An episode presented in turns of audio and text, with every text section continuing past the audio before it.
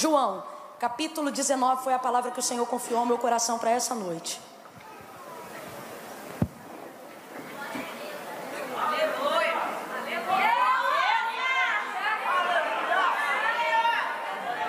João, senão quem fica o leão sou eu. Eu fico. João 19, versos. Ai, Jesus me dá graça. Versos 38 em diante. Glória a Deus. Eu vou ser sincera para vocês, a gente percebe que às vezes as pessoas criam uma expectativa naquilo que Deus faz. E por terem o homem como referência do que Deus faz, acabam emitindo essa expectativa em cima do homem. E isso só aumenta a tensão, né? Ou seja, na verdade não ajuda. O mesmo alegra o coração, não porque a gente de maneira nenhuma toca na glória de Deus, de Deus me livre, nosso Deus, de jeito nenhum. Mas a gente sabe que o homem não tem coisa alguma se do céu não lhe for dada. Coisa alguma. Irmão, quem faz tudo é Deus. E tanto para quem canta, quanto para quem prega, enfim, para qualquer um que terá crédito para ser ouvido em algum momento, sobretudo na responsabilidade de um culto ou do que tange a palavra de Deus, a gente ainda sente assim aquele aquele tremor, não é só o temor não, é o tremor. E isso se dá porque não adianta, é Deus que faz, e se Deus não fizer, a gente passa vergonha literalmente. Porque fica na cara quando é Deus está e quando Deus não está. É tão na cara que até o carnal ele pode não discernir tanto quando Deus está, mas quando Deus não está, ele tem certeza. De tanto que fica. Então você fica ligado em Deus. É o Senhor. Olha para quem está do teu lado e diga: é Deus. É Deus que fala. É Deus que move. Oh, glória a Deus. Ah, não. Aleluia. Eu achei esse aqui mais poderoso, hein? Não tá mais poderoso? Hum, labaçu. Aleluia. João 19, verso 38 em diante. Obrigadão aí, viu? Diz assim o texto. Depois disto, José de Arimateia, que era discípulo de Jesus, porém em oculto, porque temia os judeus, pediu a Pilatos que lhe permitisse tirar o corpo de Jesus. E com a permissão de Pilatos, ele foi e tirou o corpo de Jesus do madeiro. Foi também Nicodemos, aquele que anteriormente se dirigia de noite a Jesus. Foi ele levando quase cem libras de uma mistura de mirra e aloés. Tomaram o corpo de Jesus e o envolveram em lençóis de linho com as especiarias, como os judeus costumavam fazer para a preparação do sepultamento. E no lugar em que Jesus foi crucificado havia um jardim, e no jardim um sepulcro novo, no qual ainda ninguém havia sido posto, porque o sepulcro ficava perto por causa da preparação dos judeus. E então puseram ali o corpo de Jesus e você diz amém. Se você puder, você que está sentado, coloque a Bíblia sobre o seu colo. Você que está de pé, se puder, prenda embaixo do seu braço, de maneira que você consiga liberar uma das suas mãos para segurar a mão da pessoa que está ao seu lado. Oh, aleluia, glória a Jesus. Se andarmos na luz como Ele na luz está, temos comunhão uns com os outros. E o sangue de Jesus Cristo nos purifica de todo o pecado. Oh, aleluia! O sangue de Jesus Cristo nos purifica de todo o pecado. O Senhor está conosco nesta noite. Oh, aleluia. As mãos do Senhor estão estendidas sobre nós. Eu creio por amor de seu filho Jesus. Os ouvidos dele não estão agravados de maneira nenhuma, mas estão inclinados ao nosso favor para ouvirem as nossas orações, para ouvirem até mesmo as orações que não estão sendo verbalizadas, mas estão sendo reproduzidas através de um coração aflito que clama ao Senhor pedindo socorro. Segure a mão da pessoa que está ao seu lado, nós vamos intensificar o fluxo desse clamor nesta noite. Nós vamos aumentar a intensidade da nossa busca em oração, para que nós possamos entender tudo que Deus quer falar, para que nós possamos implorar e pedir que Deus fale. Você não veio aqui para fazer uma social, você não veio aqui para ser mais um na multidão. Não importa se você está aí atrás, mais para o lado da rua, porque do que pelo lado da igreja. O Senhor conhece o seu nome, sabe de onde você veio, conhece a sua motivação e pode te alcançar com a mesma virtude de quem está aqui na frente. Com o mesmo poder, Deus te chama pelo nome nesta noite. Deus te conhece por nome, sobrenome, endereço, fator RH, ele conhece o tamanho da medida dos seus ossos, as suas questões psicológicas, os seus problemas neurais, o seu estresse, a sua ansiedade. Ele sabe das orações que você gostaria de fazer, mas não fez, porque tem sido atormentado por uma síndrome de pensamento acelerado. Ele sabe das vezes que você gostaria de fechar o olho para estabelecer uma conexão direta com ele, mas não consegue, porque está envolvido pela ansiedade, pela depressão. Ele viu você vindo para a rua e andando e olhando para trás, com medo, envolvido pela síndrome do pânico. Oh, ele também viu você que consagrou-se o dia inteiro para que Deus falasse com você.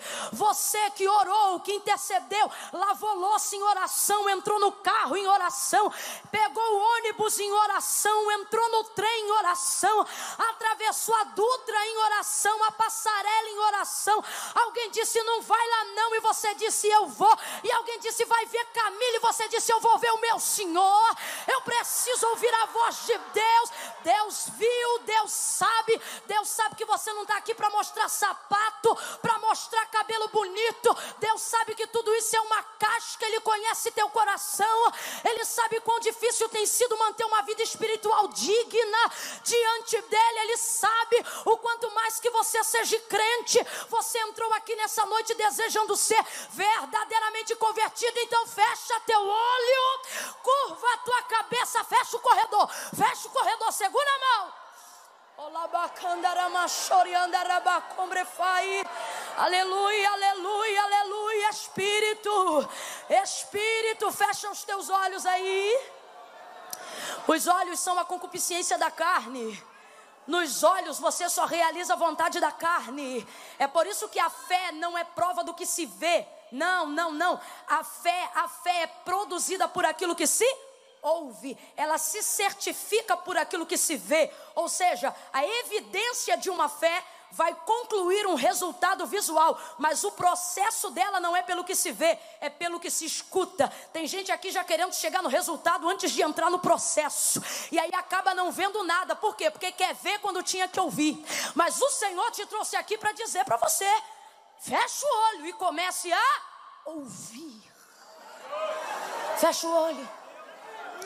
Eu vou levantar minha voz em oração, mas eu me recuso a orar sozinha diante de uma multidão como essa.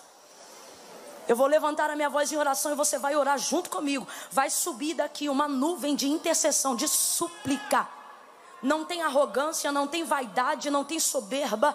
Nada ficará de pé diante do Senhor nessa noite. Nem os nossos títulos, nada. Não, mas eu, eu sou. Não tem nada. Que o eu sou hoje é Ele. Nós vamos descer.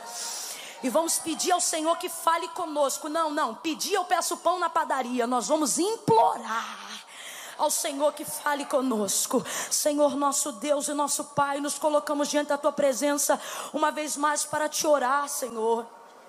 Ah, Senhor, para te suplicar, ó Deus, porque a nossa necessidade de te ouvir é muito grande. E por isso, Senhor, nós fazemos o que tu disseste ali em Mateus: pedimos e pedimos, batemos e batemos, buscamos e buscamos, porque nós não temos coisa alguma se o Senhor não nos enviar. É o Senhor que abre a porta, é o Senhor que cura das enfermidades, é o Senhor que perdoa os nossos pecados, é o Senhor que nos dá uma direção. E quantas pessoas vieram aqui e estão aqui diante de ti com muitos propósitos, te pedindo: abre a porta, cura, levanta do leito. Ah, Senhor, outros que estão aqui diante de uma decisão, gente que vai tomar uma decisão hoje diante daquilo que te ouvir. Deus, é isso mesmo, Senhor. Gente que não tomou ainda uma atitude, não é porque não tem poder, não tomou ainda uma atitude porque não tem coragem de decidir sem falar contigo, sem saber qual é a direção. Então, por isso, nós profetizamos dos profetizamos crendo que essa noite é uma noite de resposta, é uma noite de direção, é uma noite de selo da tua parte, aonde o Senhor vai selar. Mas eu quero te pedir, corrige o propósito do nosso coração, porque a gente chega aqui pedindo casa, a gente chega aqui pedindo carro, a gente chega aqui pedindo libertação, a gente chega aqui pedindo porta, a gente chega aqui pedindo casamento, a gente chega aqui pedindo paz, mas nesta noite nós estamos aqui como Pedro, para quem iremos nós se só tu tens palavra de vida eterna, Senhor? Não queremos necessariamente um carro se ele não vier acompanhado da tua palavra, não queremos necessariamente uma casa se não vier acompanhada da tua palavra, porque se não vem a casa, mas não vem a paz,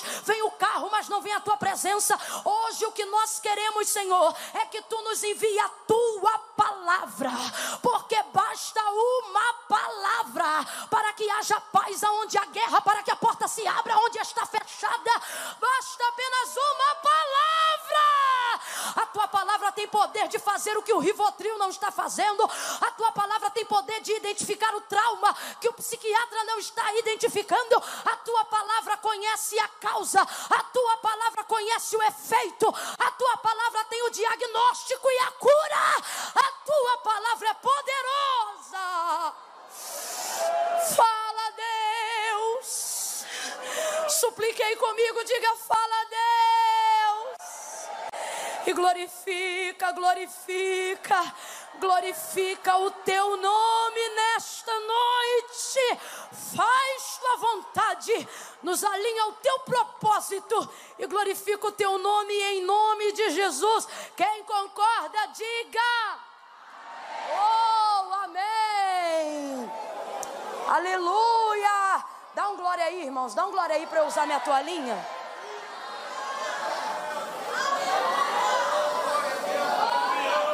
Mais um cadinho, vai. Oh, Jesus, aleluia. Oh, aleluia. Aqui em Itapevi pode beber água?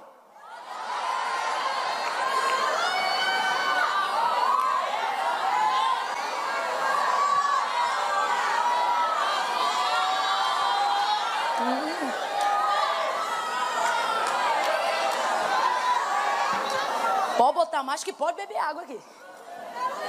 Oh, glória a Deus, eu vou contar de um a três. Quando eu disser três, você vai liberar para a pessoa que está ao seu lado uma palavra que determina o rumo profético daquilo que eu acredito que o Senhor nos confiou para essa noite, tá bom? Vou contar de um a três. Quando eu disser três, você olha para quem está do teu lado. Não faz porque eu estou pedindo só não.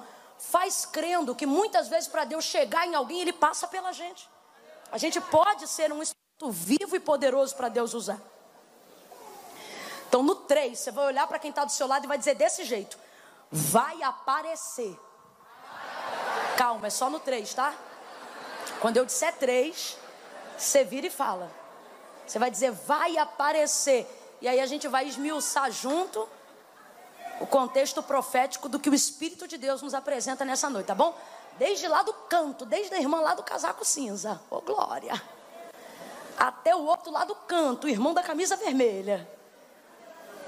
Aonde tiver um crente, você vai olhar para essa pessoa e vai dizer para ela desse jeito: vai aparecer. Deus está me mandando. Jesus, no 3. E teimosia. Estou sentindo de Deus de acrescentar um calma, uma palavra de ordem. Tá? Agora eu já entendi por quê. Você vai dizer calma, vai aparecer. Você vai dizer o quê? É um, é dois, é três. Libera essa palavra para alguém. Se você é pentecostal, reproduz mais umas duas vezes aí para alguém. Sacode o segundo, o terceiro, diz: calma, vai aparecer.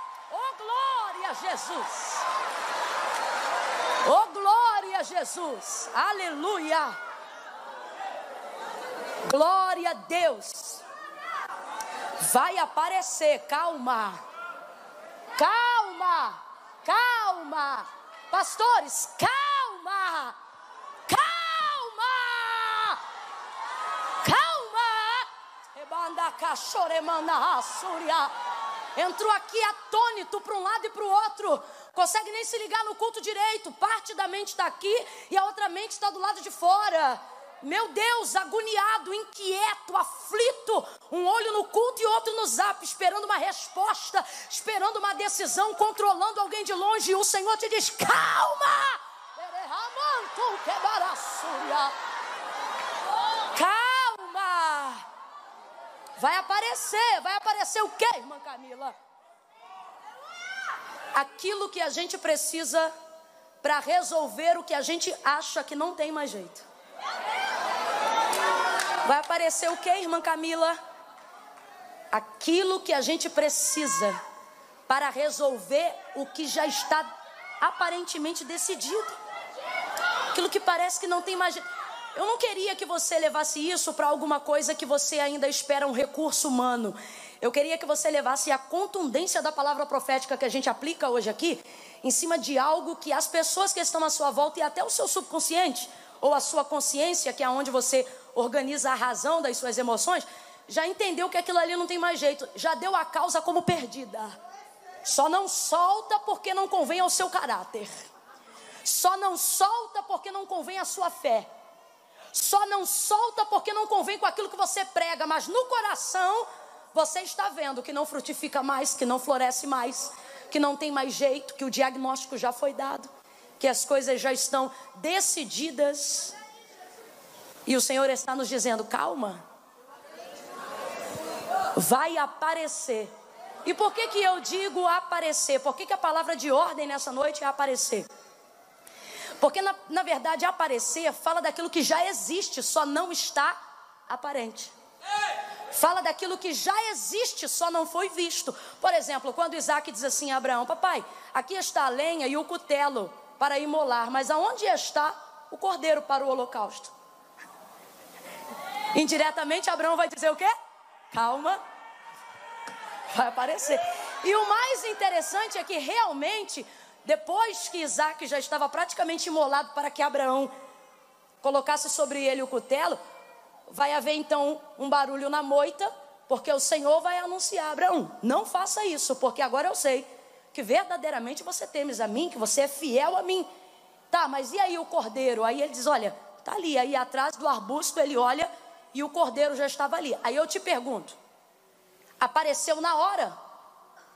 Deus implementou como se fosse num passe de mágica a existência do cordeiro atrás do arbusto? Claro que não, o cordeiro já estava ali o tempo todo, muito antes de Abraão subir para preparar a lenha, muito antes de Abraão preparar a, a, a, o altar, muito antes, muito antes de Abraão entender qual era o momento da chegada no cume do monte, muito antes disso, o cordeiro já estava ali, estava ali pronto, estava ali amarrado, estava ali preparado para o holocausto. Então veja bem, ele já existia, sim ou não? Ele já estava ali, sim ou não? Mas só berrou na hora certa, só chorou na hora certa, só mexeu a moita na hora certa, só esperou o momento de aparecer na hora certa. E aí apareceu e proveu-se para o holocausto que Abraão ia colocar diante do Senhor, e mais ainda, confirmou a própria palavra profética que Abraão havia lançado, crendo que Deus iria prover, quando ele disse: O Senhor proverá para si o cordeiro para o holocausto. E verdadeiramente foi assim. Então veja bem, já existia, só não estava diante da sua vista.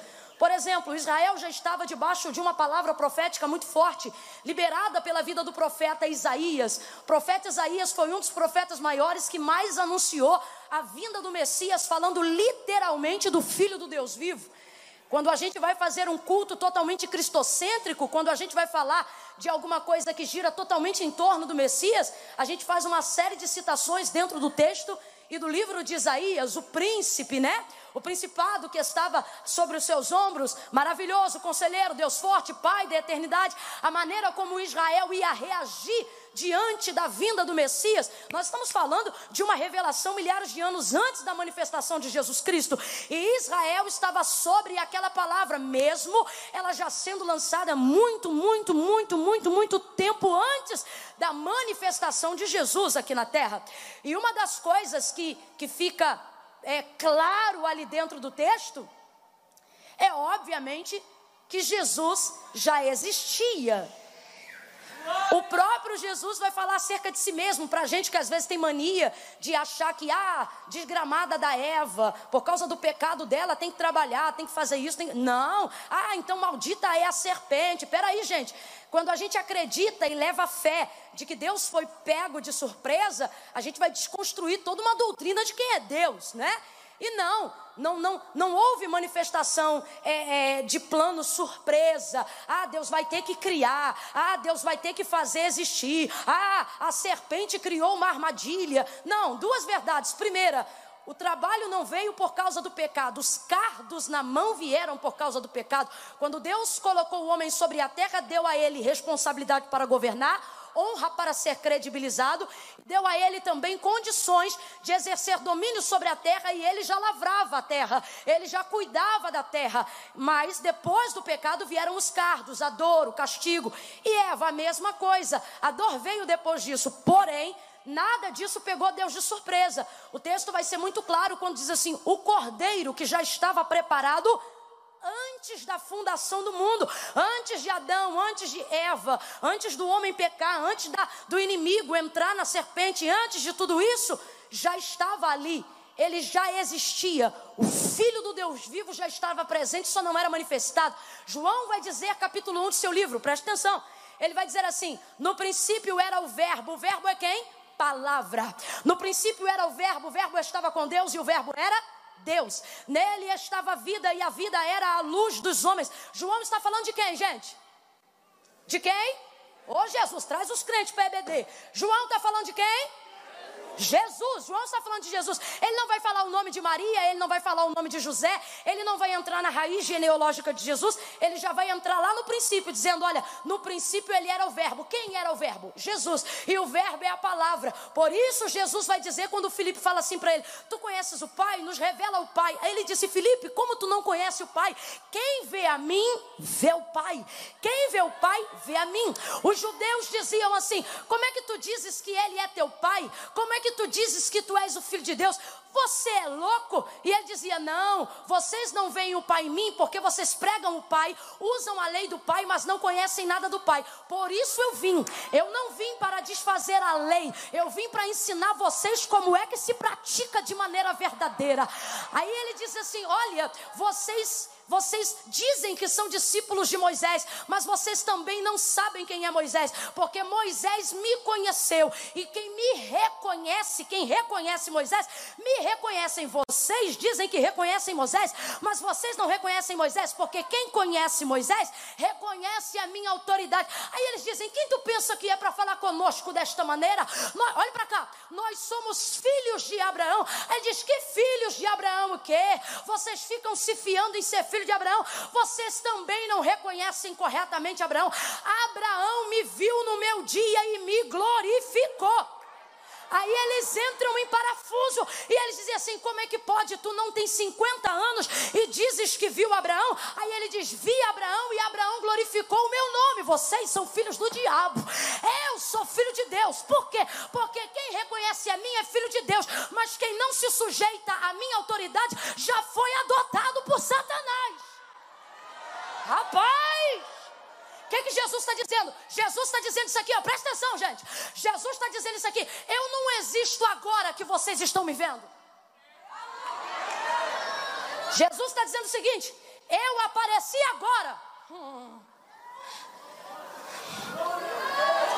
Fica até difícil de eu continuar pregando dentro de uma mentalidade temporária como a nossa e tentar classificar Jesus em algum lugar dentro do tempo. É complicado.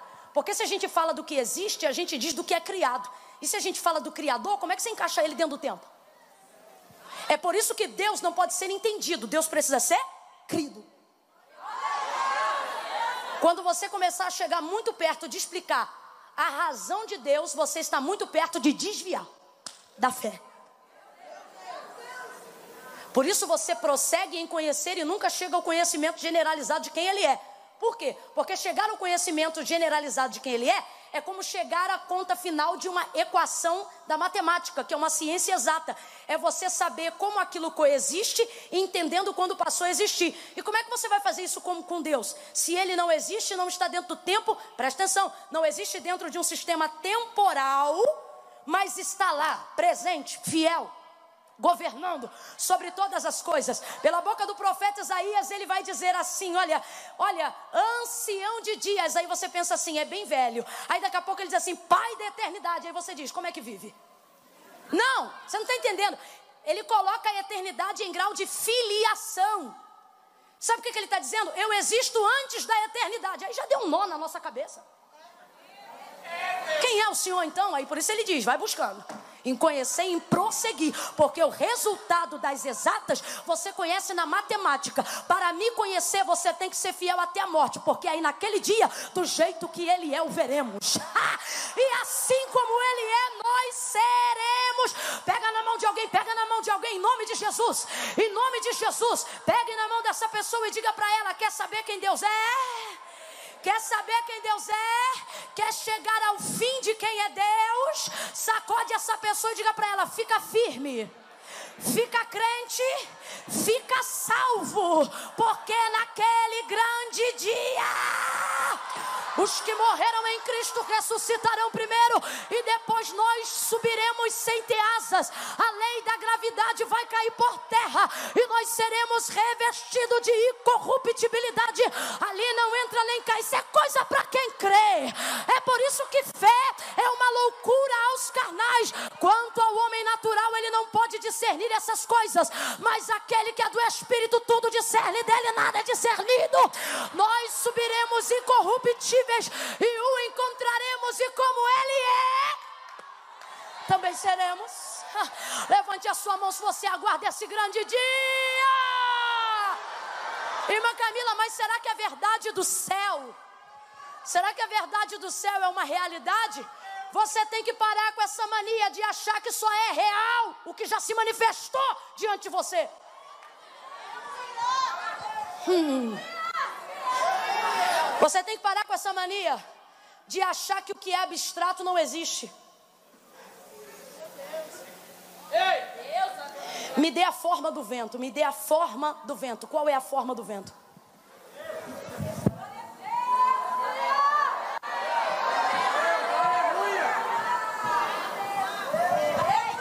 Você tem a forma do vento?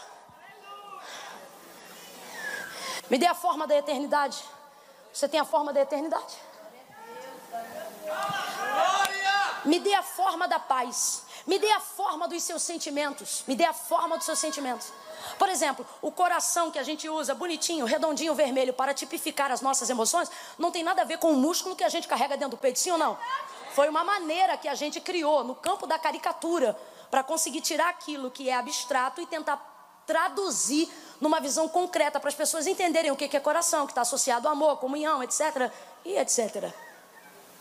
Aí quando as pessoas tentam trazer uma forma de quem é Deus, uma forma do que é um milagre, uma forma do que é a fé, e não conseguem traduzir com fidelidade aquilo que já existe, porém, por não ter uma evidência visual, elas descredibilizam. Então a gente começa a não crer naquilo que existe, mas só porque não se manifestou diante de nós, a gente descredibiliza. Alguém conta para você uma coisa que já aconteceu, mas se ela for muito surreal ou muito sobrenatural, a primeira manifestação da nossa incredulidade natural é essa aqui: não acredito. Sim ou não? Sim ou não? Só que isso tem que acabar. Principalmente na nossa conduta de relacionamento com Deus principalmente na nossa conduta de vida cristã. Não fomos chamados para andar por vista, fomos chamados para andar por fé. E o que é a fé? Certeza, presta atenção, certeza das coisas que não se veem. Eita glória! Olha para quem está do teu lado e diz assim: já existe. Olha aí de novo e diz: já existe. Pega na mão dele ou dela e diz: e vai aparecer. Aleluia! Já existe, vai aparecer. Só que você não pode, escute aí. Só que você não pode passar a dar crédito ao que você precisa, passar a dar crédito ao que você acredita, só quando aquilo estiver diante dos teus olhos. Por quê? Porque senão não vai aparecer nunca. E por que, que não vai aparecer nunca, irmã Camila? Porque é utopia? Porque é mentira? De maneira nenhuma. Não vai aparecer nunca, porque na lógica do homem, você precisa ver para crer. Mas na lógica de Deus, se é que a gente pode chamar de lógica ao que é sobrenatural, mas só para a gente entender a equação da fé, o processo de fé, ele não é dado mediante o resultado, mas diante o processo. Responda para mim com exatidão: o que, que vem primeiro, o processo ou o resultado? Vamos lá então, crentes. O que, que vem primeiro, processo ou resultado?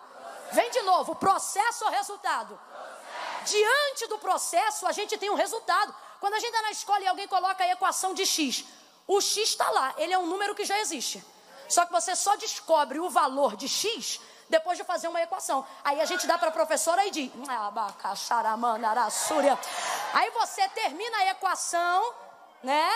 Dá, dá uma indignação de estudar aquilo. Que a gente não consegue imaginar um trabalho que a gente seja obrigado a fazer aquilo. Mas, por exemplo, olha como Deus é poderoso na ciência, até para a fé se aplica. Aí depois de fazer a equação, você descobre o resultado de x. E às vezes a equação é pequenininha. É tipo assim, 1 mais x exponencial 2 igual a pá. Hum. Quanto menor visualmente é a situação, maior é a equação, não é não? E pá, e pá, e pá, e pá, e conta, e subtrai, e sobe, e desce. E daqui a pouco lá é igual. Então x é igual a resultado. Vem ali o resultado, mas antes do resultado, primeiro vem o. E os crentes querem abolir o processo, eles querem? Ah, não. Não. Sua fé só está sendo roubada porque você só está usando ela para o resultado. Sua fé só está sendo minada porque você só coloca ela no resultado. E o Senhor está dizendo: não, não, não. A maior vitória não é viver o cumprimento de uma promessa, mas saber que durante toda a trajetória Deus caminhou com você até chegar nela.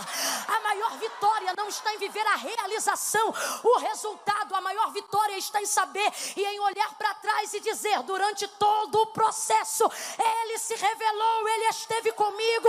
Eu acredito acreditei. Aleluia! Olha para quem está do seu lado de novo e diga: já existe. Olha de novo e diga: já existe. Pelo amor de Deus, gente. Isso aqui não é magia, isso aqui não é encantamento, aqui não tem simpatia gospel, aqui não tem voodoo gospel, aqui não tem chaveirinho de profeta para madame enriquecida. Nós andamos por fé e Jesus disse: O meu justo viverá da fé, e se ele recuar, a minha alma não tem prazer nele. Onde está a manifestação da fé? Quando eu recebo algo que eu sonhei? Não. Quando eu recebo o resultado, a evidência, a materialização, a realização daquilo que eu criei durante o processo, mesmo quando eu não tinha nada. É saber que já existe, é saber que já existe uma porta do seu tamanho.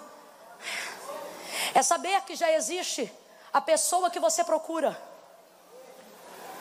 É saber que já existe a vaga que atende a sua capacitação mesmo que aquilo ainda não esteja diante dos seus? É saber que já existe o homem que vai te tratar como uma mulher honrada. É saber que já existe a mulher que vai honrar o seu ministério é saber que já existe uma igreja que vai se adequar às suas necessidades e à sua maneira de adoração. É saber que para cada ovelha já existe um pastor e para cada pastor já existe uma ovelha. É saber que existe já um ministério para atender a sua voz. E talvez você diga, irmã Camila, mas a minha voz é muito diferente. E o Senhor diz: já existe um ministério diferente que vai se tornar extraordinário através da sua voz. Olhe de novo para quem está ao seu lado e diga: já existe. Gente, vamos lembrar de uma coisa aqui? Eu me lembro, década de 98, reportagem do domingo no Fantástico. A reportagem parecia a maior loucura do mundo. Foi logo que o celular começou a ser um pouco mais difundido entre todos os lugares do mundo. Naquela ocasião, um celular era uma coisa muito cara, tão cara que a minha mãe deu entrada no terreno da casa que a gente morou enquanto era solteiro, entregando apenas um celular. Que, se você lembra bem, era aquele tijolão que os as teclas ficavam fluorescentes. Aquilo ali foi a entrada do lote da nossa casa. Foi com aquilo que pagamos o lugar em que nós morávamos, de tão caro que era. E aí, de repente, aparece numa reportagem no horário nobre do domingo à noite, depois do culto, ou seja, todo mundo pode acompanhar. E eles diziam que lá, nos países europeus e, sobretudo, lá nos Estados Unidos, eles diziam o seguinte: especialistas afirmam que em menos de 10 anos, todas as pessoas terão um celular. Eles diziam o seguinte: especialistas afirmam que está chegando a hora em que isso ficará tão difundido em que cada pessoa terá até mais. E a gente olhava aquilo na reportagem do jornal do domingo de manhã e ria, mas tão maluco, tão doido. Aonde? Isso numa época que ter telefone em casa ainda custava 5 mil a linha. Tem alguém aqui que está fingindo que não é dessa época ou não lembra mesmo? A linha custava isso. A gente usava a cabine da Telerge. Eu não estou falando, da... nem orelhão tinha em todo o bairro. Eu me lembro que na casa da minha avó a gente tinha que caminhar, caminhar, caminhar para usar uma cabine. Era uma fila absurda. Quando não tinha uma vizinha do bairro e aí ela estipulava um valor para você poder usar o telefone da casa dela. Óbvio, porque ela ainda estava pagando a prestação que ela tinha feito do atendimento da linha. E aí eles estão dizendo: olha, em menos de tantos anos, ou seja, um prazo muito curto para uma difusão mundial. Que é isso? Quando a gente fala de mundo, a gente fala de África. Quando a gente fala de mundo, a gente fala de Venezuela. Quando a gente fala de mundo, a gente fala de Cuba. Lugares onde as pessoas ainda parcelam a conta do arroz. E aí você está me dizendo que cada um vai ter celular, pois chegou o dia. Tem gente que não tem arroz, mas tem.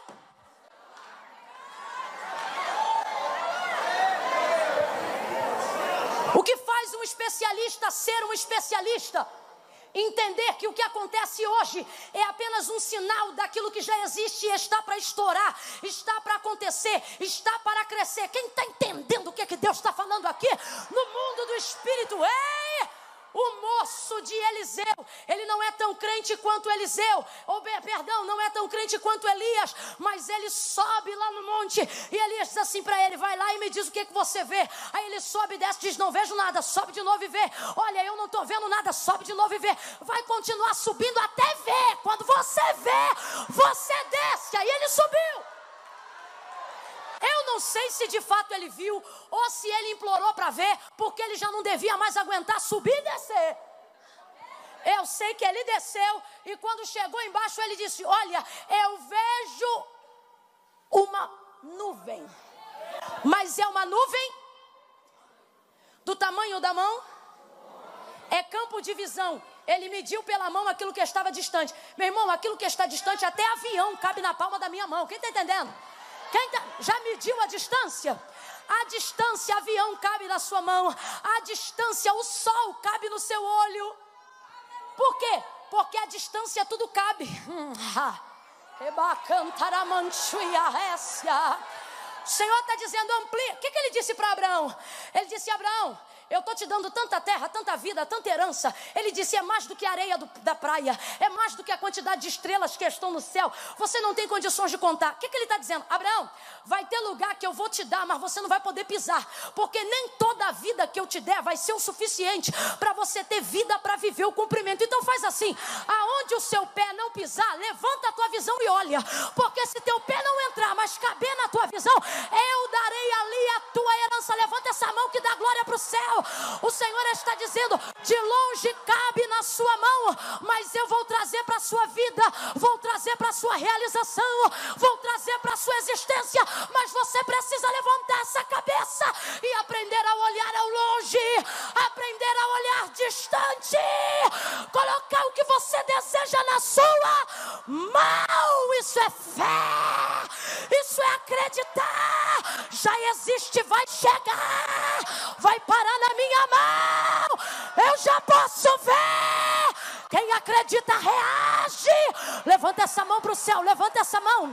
Levanta essa mão para o céu. Mede na sua mão.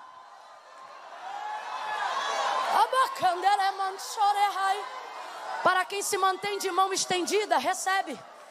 Veja aí. O canudo dessa faculdade cabe na sua mão. A carteira da sua habilitação cabe na sua mão. O carro é grande, mas a chave vai para sua mão. cabe na seba caixandara. O mundo é grande, mas na minha visão, ele cabe na minha mão. Olhe de novo para quem está ao teu lado e diga: já existe. Diz: já existe. Olha para quem está do teu lado e diga: pode estar longe, pode parecer distante, mas já existe. Agora complete aqui para mim, por favor. Se existe, só falta. Se existe, só falta. Sacode os dois crentes então aí diz: vai aparecer. Vai aparecer. O moço desce, olha para Elias e diz assim: Vejo uma pequena nuvem na medida da mão de um homem. Aí Elias diz assim para ele: Corre. Quem é que corre com pequena nuvem, gente? Ah, eu corro. Eu já fiz assim, loucura, de olhar uma coisa que é impossível e todo mundo dizer que é impossível e eu correr. Correr, mas correr mesmo. Deu rir sozinha enquanto corro. Tipo assim, eu sou muito doida mesmo. E daqui a pouco aquilo ali acontecer. E quem não cria olhar e falar: Menino, como é que pode? Aí ele chega, conta para Elias: Olha, eu vi um sinal, um pequeno, perdão, sinal, quem fala é Elias. Ele diz: Eu vi uma nuvem pequena, do tamanho da mão de um homem. Aí ele diz assim: De que lado estava? Ele diz assim: Estava para a banda do meio do mar. Não estava em cima do monte, não? Não. Estava na campina, não? Não. Se está na campina, é névoa. Se está sobre o monte, é anúncio de orvalho. Mas se está no meio do mar. Por que, irmã Camila? O que, que é no meio do mar? É do meio do mar que vem as grandes tempestades. Ele pergunta: aonde está a nuvem? E ele diz: está para a banda que dá para o meio do mar. Oh, meu Deus. Meu esposo Eduardo prega uma mensagem sobre isso, onde ele verdadeiramente nos diz, e eu sinto de reproduzir porque está encaixando perfeitamente. Quando ele diz assim: Olha, é pequeno, mas ela vem de um lugar que só anuncia coisas.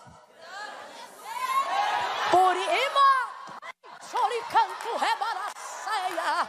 Oh, Jesus, Fica você aí de pé, você mesmo que está assim com a perninha. Isso, você está que nem essa nuvem. Te prepara, porque está pequena, mas vem da onde Deus faz coisas grandes. Nós somos de lá, eu também vim de lá. Da onde, irmã Camila? Lugar onde asfalto não chega, cama não tem para todo mundo. E o que, que é lá? Por trás das ovelhas, atrás das malas de Saul. E por que, que esses lugares são provenientes de coisas grandes? Porque Deus não trafega em palácios, trafega procurando procurando adoradores para colocar em posição de príncipe sobre a terra. A banda que dá pelo mar traz o anúncio de nuvens pequenas, mas que rapidamente se tornarão grandes tempestades. Por isso Elias olha para o moço e diz: corre. Tem algum moço de Elias para acreditar nessa palavra?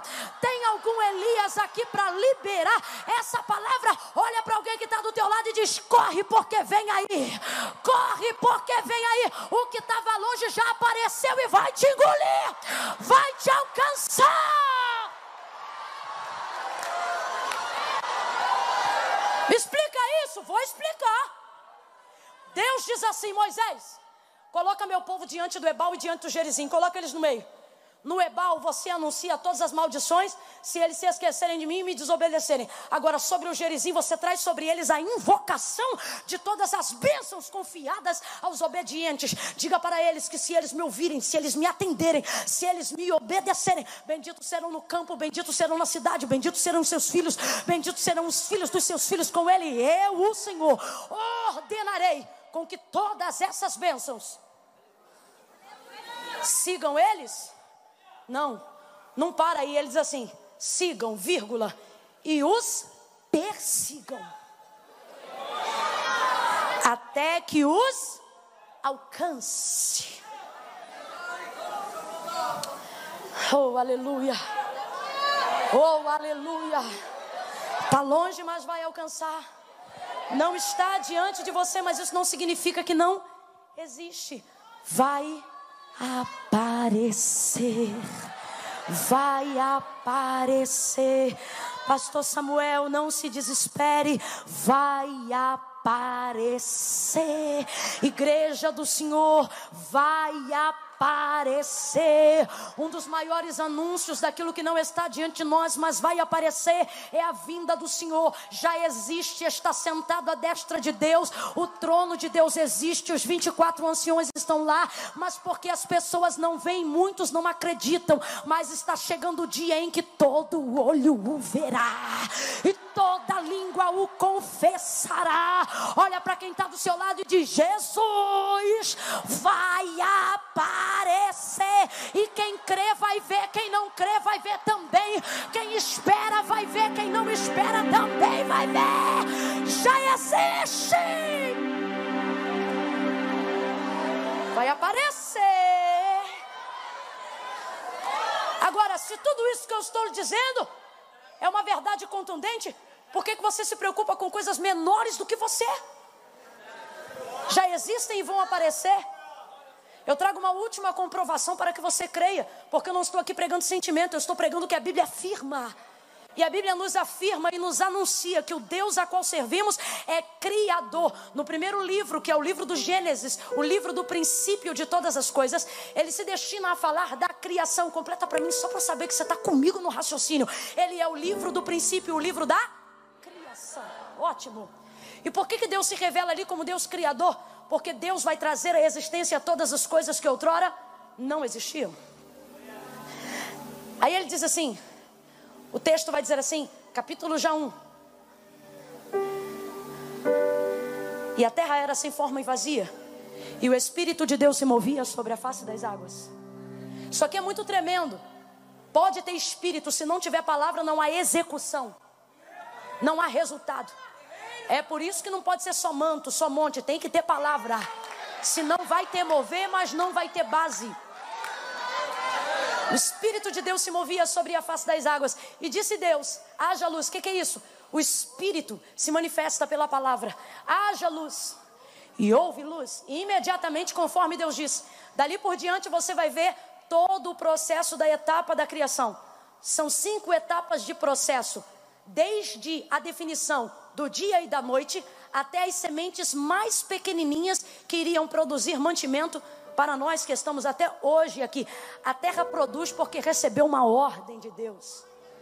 Então veja bem, tudo que Deus tinha para fazer, Deus já fez. Depois você vai ver Deus se revelando de outras e diversas formas ao longo de toda a explicação, tanto no Pentateuco até na ministração da nova aliança. Eu estou falando do Novo Testamento, na graça em Jesus Cristo mas você só vai ver ele se revelar como criador no livro do Gênesis. Por quê? Porque Deus não precisa recriar aquilo que Ele cria. Ele é o arquiteto perfeito do universo. Não há absolutamente nenhuma coisa que Deus tenha feito e que depois Deus tenha que ter trazido à existência porque esqueceu de fazer no dia em que criou. Não, de maneira nenhuma. Irmã Camila, o que você está dizendo? Eu estou dizendo que tudo o que nós precisamos, Deus já criou, já fez. Que você precisa, tudo que você pensa que precisa e não precisa, tudo que você não sabe que precisa e precisa, tudo que você sabe agora, tudo que você ainda saberá amanhã, tudo que seus filhos ainda conhecerão quando você não estiver, mas aqui tudo isso já existe. Tudo isso já foi criado, tudo isso já foi feito porque Deus não precisou repetir na criação. Mãe Camila, o que você está afirmando? Estou afirmando que desde pós-Gênesis até Apocalipse, Deus não manifestou mais nenhuma obra da criação. Oi, irmã Camila, não fale isso não, porque a gente canta que ele vai trazer à existência aquilo que não existe. A gente prega que ele vai trazer à existência aquilo que não existe. Eu não sei, pode ser uso de licença poética, pode ser vontade de querer glorificar a Deus, mas teologicamente é um equívoco. Por quê? Porque não há absolutamente nada que Deus já tenha feito que precise fazer de novo. Oi, irmã Camila, olha aí o texto, olhe você. Olhe você. Não há absolutamente nenhuma manifestação prodigi, prodigiosa. Não há absolutamente nenhum outro milagre que Deus tenha usado algum outro recurso que não uma matéria-prima já existente para fazer o que alguém precisava. Estenda isso sobre tudo. Vamos falar aqui rapidamente alguns. Segura o fundo só um pouquinho. Eu prometo que eu já estou encerrando. Ele fazia o seguinte: o machado caiu. Aí o outro diz assim: vai lá e joga madeira em cima dele e o cajado vai aparecer, a lâmina do cajado. Ele fez subir sozinho? Não. Lançou algo que já existia para buscar algo que já existia, mas que não estava mais na superfície. Presta atenção. Quando, quando Eliseu olhou para a mulher que disse: Olha, o credor está à porta, vai levar meus dois filhos, eu, eu não tenho mais o que fazer. Ele diz assim: Declara-me o que? Tens em casa. Ah, eu não tenho nada. Se não tem nada, não vai acontecer? Deus não trabalha com o que não existe. Tem que existir. Você precisa aprender a apresentar aquilo que tem. Ou aquilo que você crê que já existe, só não ainda apareceu. E isso vai, meu irmão, se estender em todos os milagres dos profetas do Antigo Testamento, desde a obra de Jesus no Novo Testamento. Não há absolutamente nenhuma manifestação miraculosa de Jesus em que ele tenha criado matéria-prima. Não, ele vai usar matéria-prima já existente para fazer o que as pessoas precisavam. Ah, Senhor, eu não tenho globo ocular. Ah, eu não tenho vista. Cuspiu no chão, lodo da terra, massa informe, barro na mão, colou nos olhos do cego e o cego passou a vê. Ah, o cego da aldeia de Betsaida, o mesmo cuspe. Este já parece que tem olhos, só não tem visão. Joga o cuspe, bota a mão. Quer que você vê homens como árvore. E aí ele faz alguma coisa diferente? Não. A mesma coisa na repetição do processo. Mete a mão de novo, ora, tira a mão. E agora? Agora eu estou vendo perfeitamente. Mateus capítulo de número 14. Jesus no deserto. Ele olha para os seus discípulos na grande e primeira multiplicação de pães e peixes. E ele diz assim: Me diga, o que é que você vocês têm. Dá de comer essa gente, nós não temos nada. Se não tem nada, não vai acontecer? Me diz o que é que vocês têm. Tudo que temos aqui são cinco pães. Aí diz assim: me dá aqui o que vocês têm. Aí o que é que Jesus vai fazer? A fé de Jesus, se é que assim eu posso dizer, nunca se manifestou no resultado. Por que, que ele usa tudo que está ali? Por que, que ele se manifesta com as pessoas que estão ali? Por que, que ele usa cuspe? Por que, que ele usa barro? Por que, que ele usa o que ele tem? Porque a fé de Jesus não se manifesta no resultado, a fé de Jesus sempre se manifestou no processo. Ó, oh, escute aí. Ele pega os cinco pães e os dois peixes. E enquanto os discípulos estão dizendo, ah, isso é tudo que temos, chorando pitanga, porque não quer dividir comida com os outros. Jesus vai pegar os cinco pães e os dois peixes. Olha o que, que o texto diz. Levantou rendeu graças pelo resultado, Jesus nunca orou pós-milagre. Jesus está na porta da sepultura de Lázaro, com uma multidão em volta dele. Ele não dá glória depois que Lázaro ressuscita, mas levanta a mão e diz: Pai, Enquanto ele estava morto, você não vê Jesus ressuscitando do sepulcro e dizendo: Vamos fazer o culto de ação de graça porque eu levantei. Não, não, não, não, não, de maneira nenhuma. Você vê Jesus no Getsemane chorando e dizendo: Faz tua vontade, faz tua vontade, todavia, faz a tua vontade. Você não vê Jesus dizendo: Olha, eu ressuscitei, mas vê ele na cruz do Calvário dizendo: Pai, está consumado. Sabe o que ele está dizendo? O resultado, a glória é para ti, mas o processo sou eu que vou caminhando contigo. Volta para Mateus 14. Está ele diante de toda a multidão. Cinco pães, dois peixes. Ele levanta para o céu e diz: Pai, eu te dou graças. Responde aqui para mim. Jesus está dando graça pela multiplicação ou pelos cinco pães e dois peixes? Jesus orou depois que Deus multiplicou os pães e os peixes? Jesus orou depois que ele fez a multiplicação dos pães e dos peixes, mas orou antes de multiplicar, agradeceu antes de produzir. Ei, camanto O povo deu glória pelo resultado, mas quem orou, quem agradeceu durante o processo, foi Jesus. Aí eu te pergunto: quem multiplicou, o povo ou Jesus?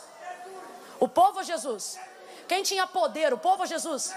Jesus te trouxe aqui para te dizer: teu poder não se revela quando tu abre a tua casa para os crentes da glória, porque você fez a cozinha, porque você comprou a casa. Teu poder se revela quando durante o processo, antes do resultado, você dá graça, você dá glória, você acredita que Deus está diante do processo. Pegue de novo na mão de quem está ao seu lado, por favor. Vamos lá, gente. Eu estou finalizando. Pegue na mão de quem está ao seu lado. Oi, irmã Camila, e a leitura? Vou chegar lá. Pegue na mão de quem está ao seu lado e diga para esta pessoa: já existe e vai aparecer. Sacode ela e diz: vai aparecer. Oh glória, se é para aplaudir, aplaude com vontade. E mistura com glória a Deus e aleluia.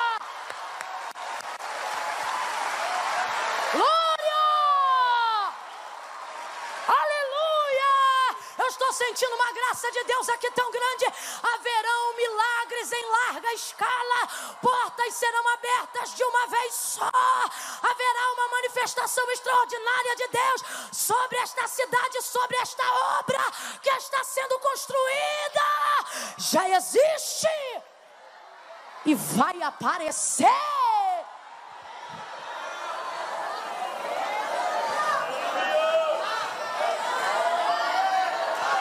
Não é porque você não vê que não existe. Não é porque ainda não entrou na sua casa que não significa que não seja seu.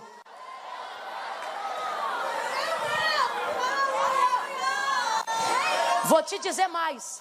Já existe e vai aparecer, por quê? Porque pode estar até em outro lugar, mas todo mundo sabe que é. O céu sabe que é seu.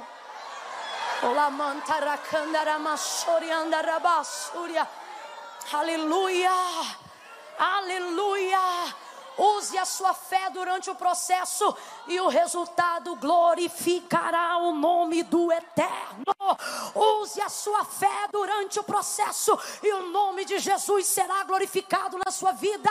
Use a sua fé durante o processo e o seu ministério engrandecerá o nome de Jesus. Deus te trouxe aqui e está dizendo para você: você tem muita fé no fim. Eu quero que você tenha fé no durante, no processo. Já falei isso algumas vezes, mas se encaixa propriamente aqui. Marta, quando Jesus foi ressuscitar a Lázaro, ela diz assim: Se tu estivesses aqui, meu irmão não tinha morrido. Fé no antes. Que fé é essa? Fé para crer no que não pode ser mudado. Se tu estivesses aqui, o que, que ela está se queixando? Eu queria que tu estivesses aqui? Agora não adianta mais.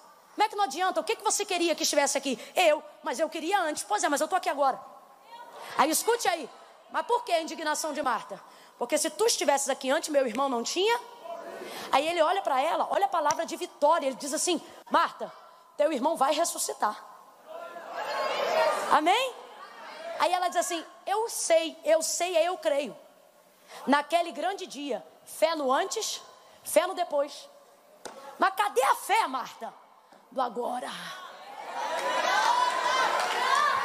Aí Jesus olha para ela e eu costumo dizer que ele poderia ter dito: Eu fui a ressurreição, porque o cordeiro já estava preparado antes. Ele poderia ter dito: Eu serei, porque haverá o juízo de sua volta depois. Mas não. Ele olha para ela a conjugação daquilo que ela tem poder, conjuga o verbo que ela tem poder de conjugar. Qual? Passado? Não, porque o que aconteceu a gente não muda. Futuro? Não, porque a gente não determina lá, sem primeiro mexer, aqui. Aí ele diz assim: Marta, eu sou quem está entendendo, diga glória a Deus.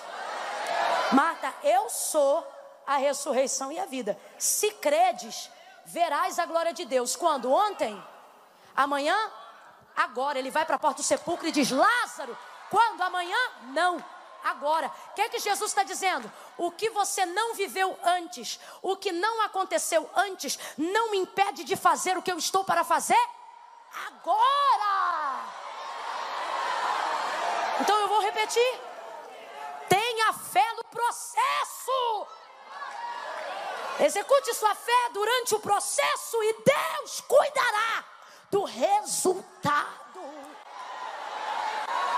O que, é que nós vemos aqui em João 19? A manifestação de tudo que eu acabei de dizer em palavras distintas. Verso 38 em diante, aonde nós lemos o texto. Depois disto, depois disto o quê? Depois da morte de Jesus, Jesus foi crucificado. Jesus morreu. Completa para mim. Jesus? Morreu. Jesus? Morreu. Jesus morreu. Está tudo acabado. Ele mesmo, nas últimas palavras, antes de morrer, disse: Está. E quem estava ali e ouviu, eu fico pensando: puxa vida, tudo que vivemos, tudo que investimos, João chorava copiosamente aos pés de Jesus ao Calvário, a ponto em que Jesus vai produzir uma adoção imediata para compensar o sofrimento que João sentia pela sua perda. Olhe para cá, não perde isso por nada não. Eu tô para fechar, segura isso aqui. Aí, irmã Camila, eu tô com fome, nem só de pão viverá o homem. O que você come agora te sacia agora, mas o que você ouve agora pode te ajudar ao longo de muitos anos. Jesus vai vai, vai viabilizar uma adoção na hora para compensar em João a dor da perda dele. Ele está vendo. De tanto que ele chora, Jesus olha para ele e diz assim: Filho, está aí a tua mãe. Aí olha para Maria, que também chora a dor da perda do seu filho, porque é filho de Deus, mas veio no ventre de Maria. Então ela chora a perda de um filho. E aí ele olha para ela e diz: Mulher, eis aí o teu filho. João já sai dali e vai para a casa de Maria. O texto diz que eles oravam juntos. Vai ouvindo aí. Tá tudo consumado. Aí você pensa assim: finish, acabou. The end. É o fim. E tem gente que entrou hoje aqui com a mesma perspectiva. Game over. Não dá mais. Não é porque não crê, mas é porque você não tem possibilidade de fazer o que você sabe que precisa fazer. E aí, por você não ver, você acha que está acabado. E aí, irmã Camila, essa é a palavra de esperança que o Espírito de Deus colocou no meu coração para essa noite. O que, que vai acontecer? Quando todos aqueles que caminharam com Jesus, que estiveram com Ele o tempo todo, mas agora não podem mais fazer nada. Outrora carregavam a bolsa, lavavam os pés, andavam com ele, mas agora tudo que eles tinham eram lágrimas. Eles não podiam mais fazer nada. De quem eu estou falando? Das pessoas que já fizeram tudo o que podiam e reconhecem que, mesmo crendo, já não tem mais poder de fazer nada. Mães que já oraram tudo que tinha para orar, esposas que já pregaram tudo que tinha para pregar, gente que já fez todo tipo de campanha, gente que sobe monte, gente que já exercitou a sua fé, gente que acredita no ministério, gente que já fez tudo o que podia. E hoje entrou aqui dizendo: Olha, eu vim porque eu creio, mas eu confesso que eu já não posso fazer mais. Já fiz tudo que eu podia, irmã Camila. Quando eu comecei a orar, o menino usava maconha, agora ele entrou na cocaína. Eu fiz uma campanha de oração, mas agora ele está no crack. Eu já tudo, tentei de tudo, mas agora eu confesso que eu já não consigo fazer. Mas Camila, quando eu comecei a orar, eu desconfiei que ele estava com alguém, mas agora ele já está pegando as malas e está dizendo que vai embora. Diferente de outras mulheres que não se reduziriam a esse papel, eu tenho orado, tenho sido submissa, não por fidelidade ao marido, mas por fidelidade ao voto que eu fiz ao Senhor. Mas o homem está arrumando a mala e está indo embora, ou seja, eu creio, mas eu já não posso fazer. Uma Camila, eu poderia ter feito psicologia, poderia ter feito administração, eu poderia ter feito direito, mas no afã de querer cumprir um ministério, eu dediquei quatro anos fazendo teologia, eu fiz pós-graduação em história da ciência. Agora eu estou aqui, irmã Camila, o telefone não toca, as portas não se abrem, minha carteira de trabalho não é assinada, eu tenho filho para criar, eu tenho dedicado meus anos ao serviço de Deus e eu te confesso, eu não vou desviar. Eu creio, mas a verdade é que eu cheguei num ponto que eu já não posso fazer. Parece que o céu disse para mim: está consumado. Você diz, irmã Camila, eu sou pastor de uma igreja há mais de 10 anos, eu cuido da obra lá.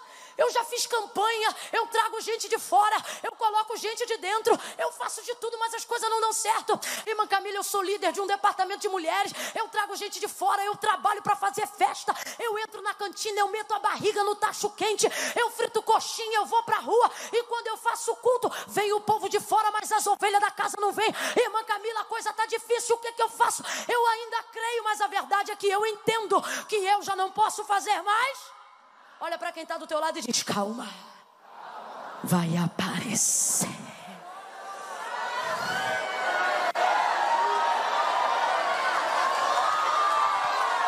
Você crê?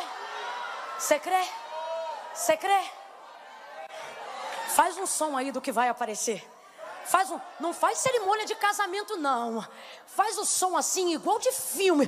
Quando vem um negócio assim, sabe, rapaz? Um negócio que você esperava, mas não esperava tanto. Você imaginava, mas não imaginava tanto. O camarada da bateria pega a baqueta ali também, vai. E segura lá nos pratos, nos pratos. E vai fazendo aquele som de tipo assim, tá chegando e vai aparecer. Vai, deixa eu ouvir, deixa eu ouvir, deixa eu ouvir.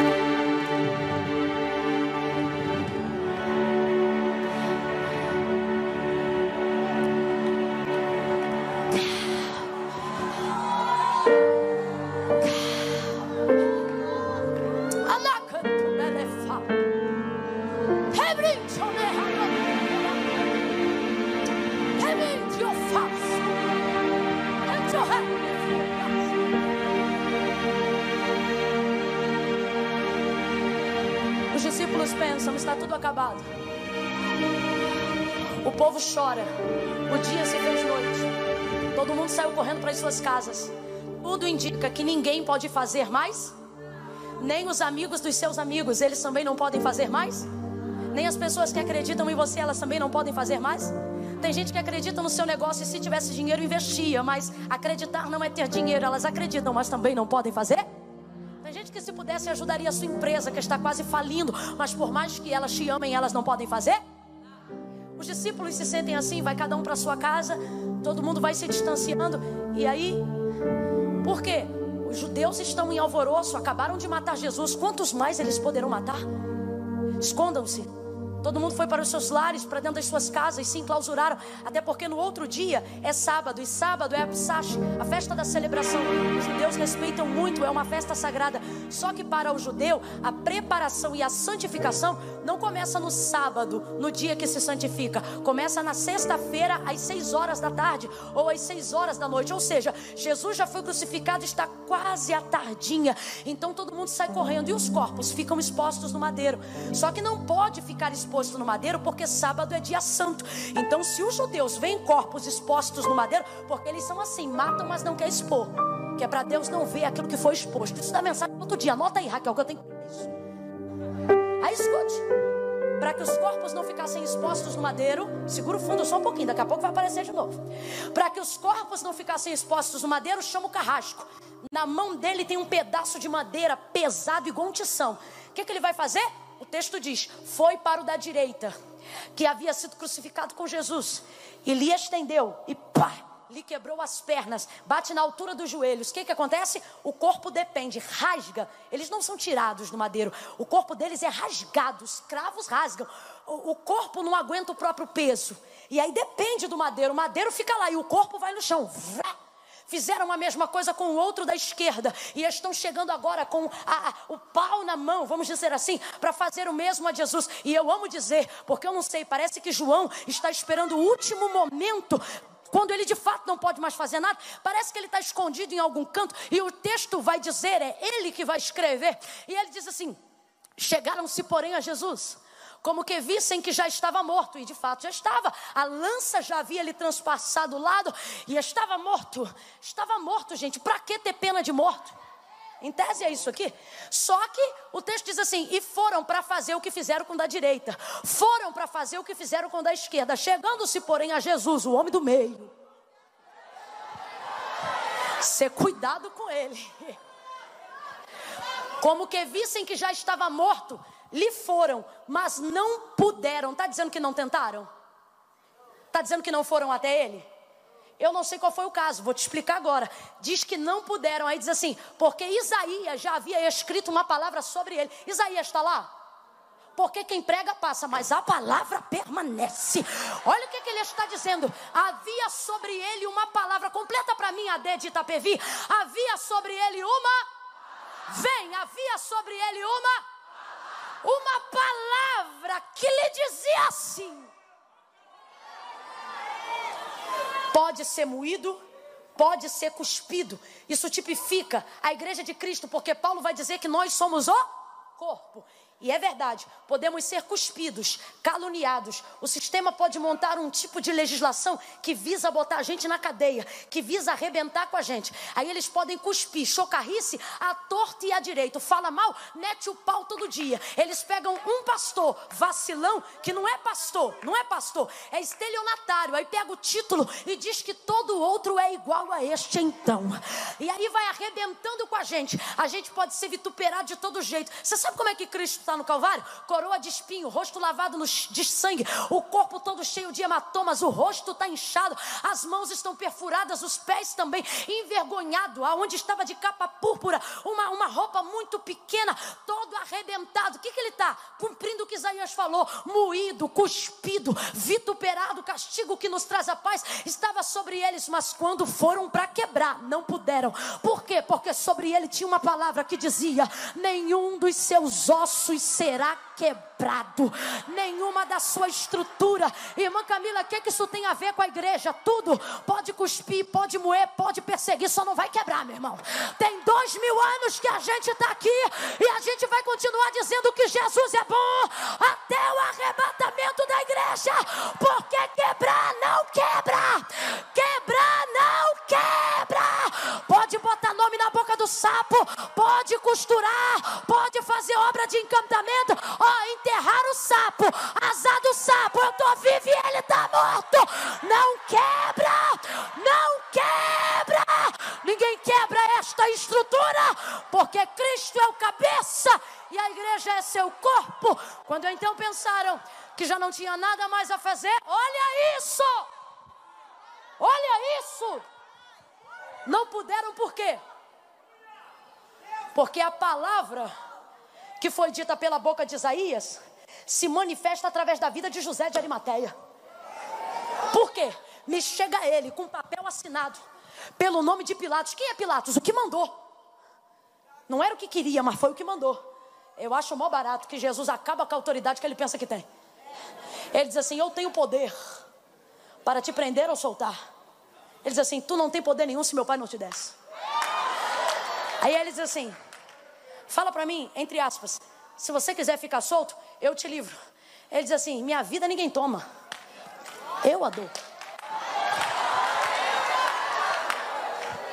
Rapaz, quer ver tu tirar a autoridade de alguém ou reconhecer quem tem mais autoridade sobre quem diz que tem autoridade é quando a autoridade de quem acha que tem, a decisão que ele toma não interfere na decisão que você já tomou. Foi o que Jesus fez. O que Jesus quis dizer foi o seguinte: você prende, você solta, é problema seu. Agora que eu já dei minha vida, ah, já acabou, meu irmão, já era. Você é forte demais. Anote isso aí também para outro dia. Aí escute aí. Quando você pensa que está tudo destruído, quem vem? Eu vou fechar aqui para você acreditar que é verdade que eu estou acabando.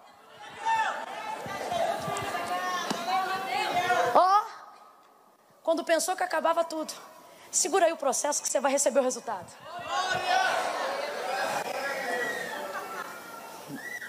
Quando pensou que acabou tudo, vem José de Arimateia, com papel na mão.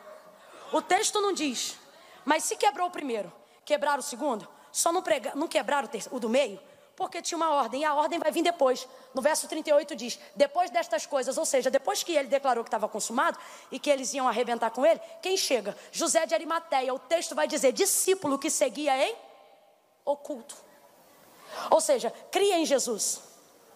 Acreditava em Jesus, mas ele era, era príncipe. Era um cara com muitos seguidores no Instagram. José de Arimateia era alguém que recebia patrocínio. José de Arimateia recebe marcas importantes, é só ele usar que todo mundo compra. José de Arimateia é um camarada de muito status. Não é uma crítica, não, é só para fazer uma alusão e você entender o nível de influência que José de Arimateia chegou. E agora os seus negócios dependem das suas relações. Isso é perigosíssimo.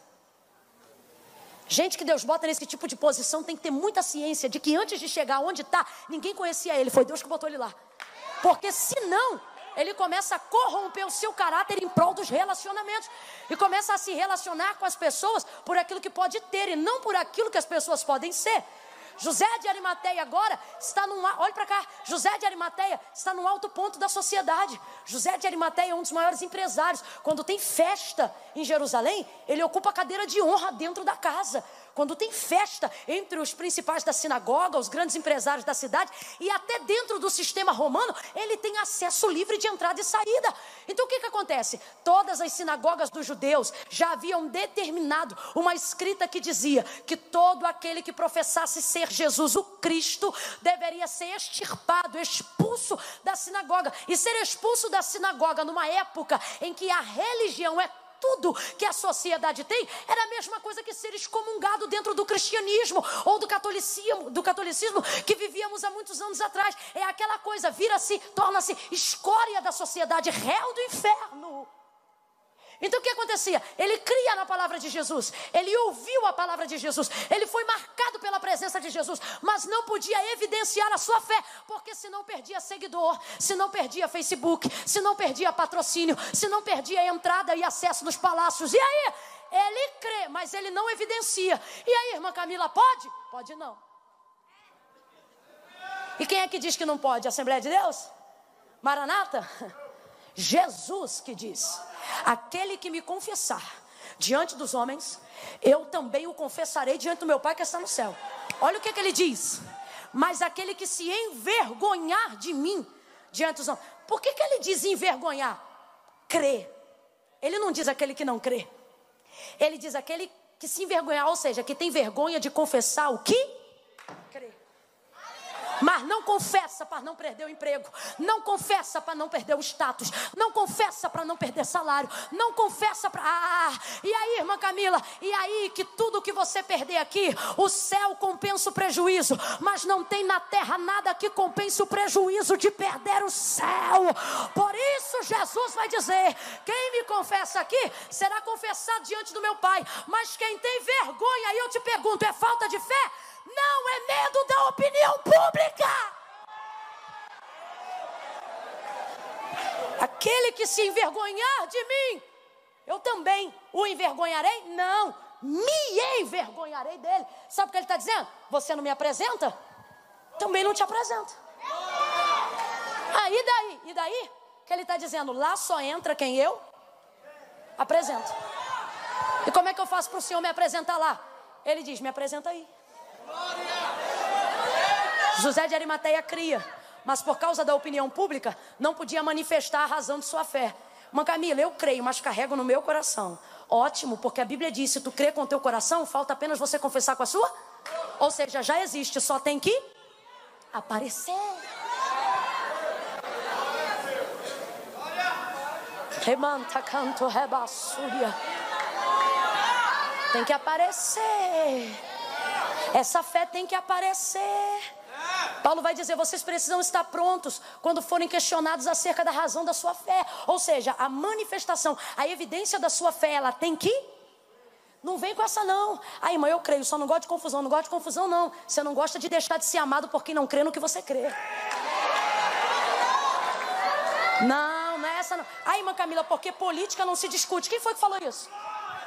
Eu estou vendo Jesus pagando um preço terrível por causa de política. Quando Jesus vai dar testemunho de João de Batista, ele só fala de política. Ele diz: O que vieste ver? Uma cana agitada pelo vento? Ou seja, alguém torcido pelo povo? O que vieste ver? Um homem trajado com vestes reais? Ele diz: Esses estão nos príncipes, nos palácios. Ele diz assim: Vocês querem um representante político? Vai para o parlamento, vai para o palácio. Ele diz assim: João Batista é profeta. Ou seja, Jesus expunha.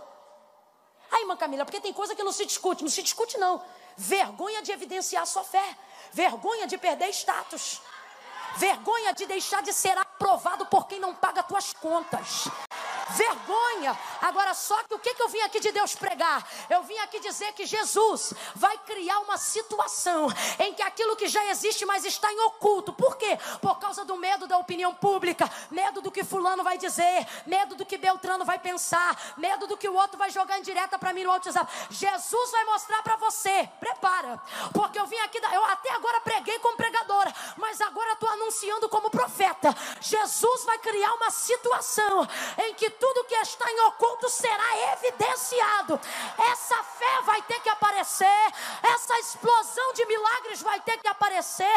Aquilo que você diz que acredita terá que ser comprovado pelas suas atitudes. O que, que Jesus fez? Quando Jesus se ausenta do cenário na crucificação, quem aparece? João Batista. Olha o que, que o texto diz. Ele era discípulo, mas não confessava que cria em Jesus, porque temia os judeus. Fala comigo, opinião pública.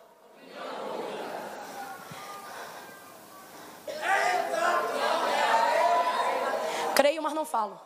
Acredito, mas não digo. Confesso no coração, mas não declaro com a boca. Por quê? Para não perder o que eu já tenho. E aí, E aí que Jesus cria uma situação. Qual? Primeiro, depois que Jesus passa por você, ou você desvia dele, ou você se rende. Tentar aceitá-lo por dentro sem confessá-lo por fora é pior do que fugir dele. Você tá na balada, meu irmão. O nego tá vendo você com o copo do álcool na mão. Olha para você e diz assim: Tu é crente? E tu diz: Não. Uma pessoa diz: Porque parece. Sabe o que é isso? Jesus passou um dia só pela vida de José de Arimateia, mas marcou ele para sempre. Tem gente, meu irmão, que assiste um culto e depois quer ir para esbórnia, mas não tem nem mais paz para adulterar, não tem mais paz para matar, não tem mais paz para errar, sabe por quê? Jesus passou por ele, marcou ele. Ele agora tem temor, ele tenta esquecer que tem juízo, mas não consegue. Assim é a vida de José de Arimateia. Irmã Camila, o que, é que você está falando? Estou falando que esse pai que diz que não acredita no Jesus que você serve, ele já está entendendo a palavra, ele só não está confessando. Estou falando falando que esse marido que diz que ser crente é coisa de otário, ele conhece o nome de um monte de santo, mas quando a coisa aperta, ele está chamando Jesus. Sabe por quê? Teu testemunho já marcou ele, ele só não confessa. Mas Jesus me trouxe aqui para dizer: vai aparecer, vai aparecer, vai aparecer. Olha isso, gente! Sabe o que é isso? Quando você vive uma situação que a opinião pública não pode resolver. Quando você está diante de uma situação que não importa quanto dinheiro você tem, a questão não é dinheiro. Aí você entende. O que, que eu preciso agora? Marcos 5. A filha de Jairo. Jairo também conhece, acredita, mas não confessa. Por quê? O texto diz que ele é príncipe da sinagoga. Como é que o pastor que tem que assinar a concordância de que quem confessar ser Jesus o Cristo tem que ser expulso, vai dizer que Jesus é o Cristo. Então ele crê, mas não diz. Só que quando a filha dele fica doente para morrer, a opinião pública não levanta ela. O status da sinagoga não ressuscita a menina. Os seguidores não fazem caravana. Os muitos amigos se reputam a nada. E aí o que, que Jairo faz? É príncipe, é presidente, está por cima e vai parar nos pés. Ele pega tudo que ele tem e joga nos pés de Jesus. Mas Jairo, o que, que vão pensar de você? Eu não estou nem aí. O que vão pensar de mim? Não ressuscita minha filha. Agora este aqui tem poder para isto.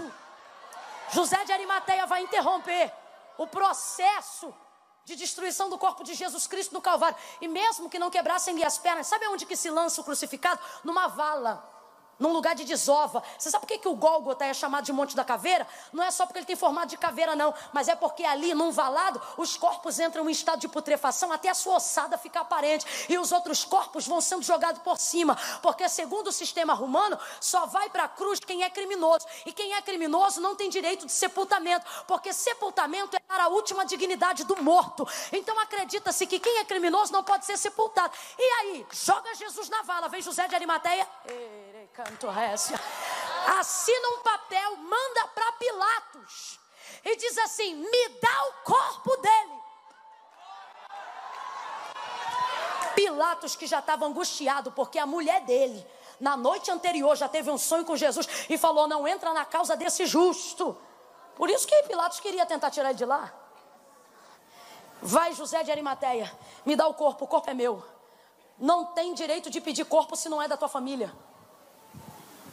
Só que ele agora vai usar o acesso que ele tem. Escuta isso. E vai pedir um corpo que não é dele, como se fosse dele. Sabe o que, que ele está dizendo?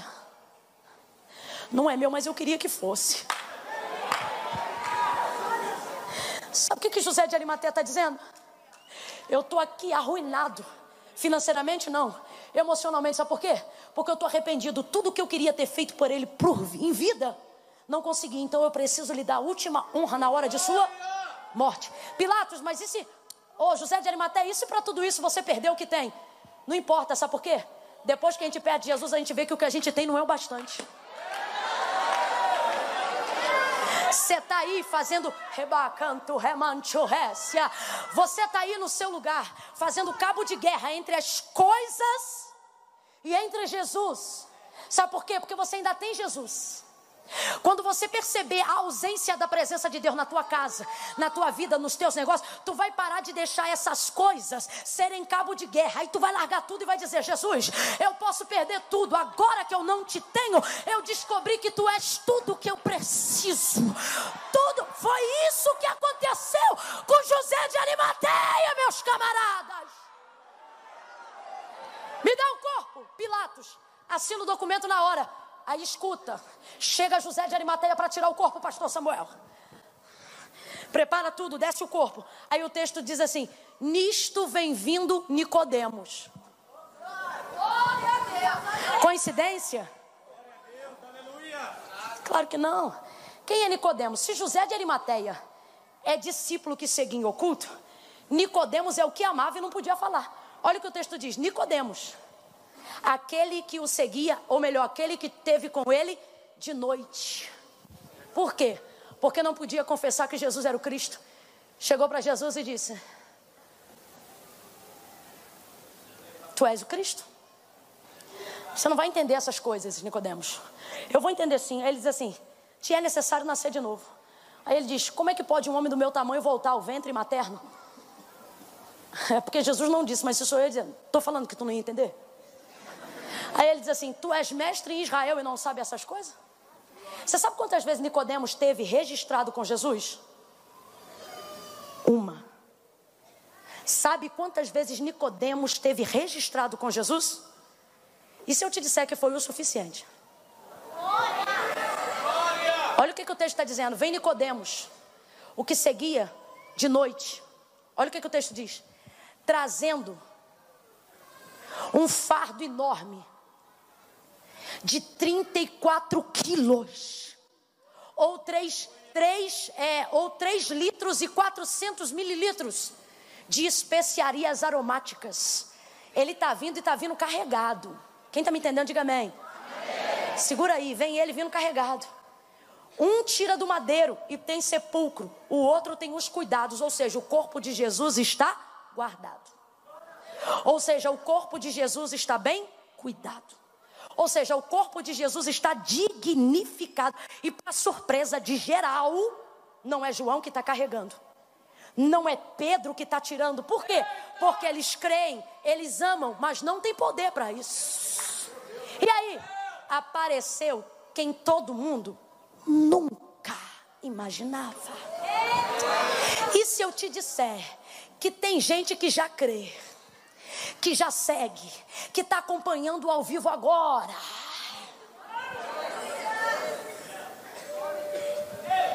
Que está no cabo de guerra, mas Jesus está criando circunstância para dizer: vou te mostrar que tudo que está dentro de você, sufocado, não vai dar conta de ficar aí, vai aparecer.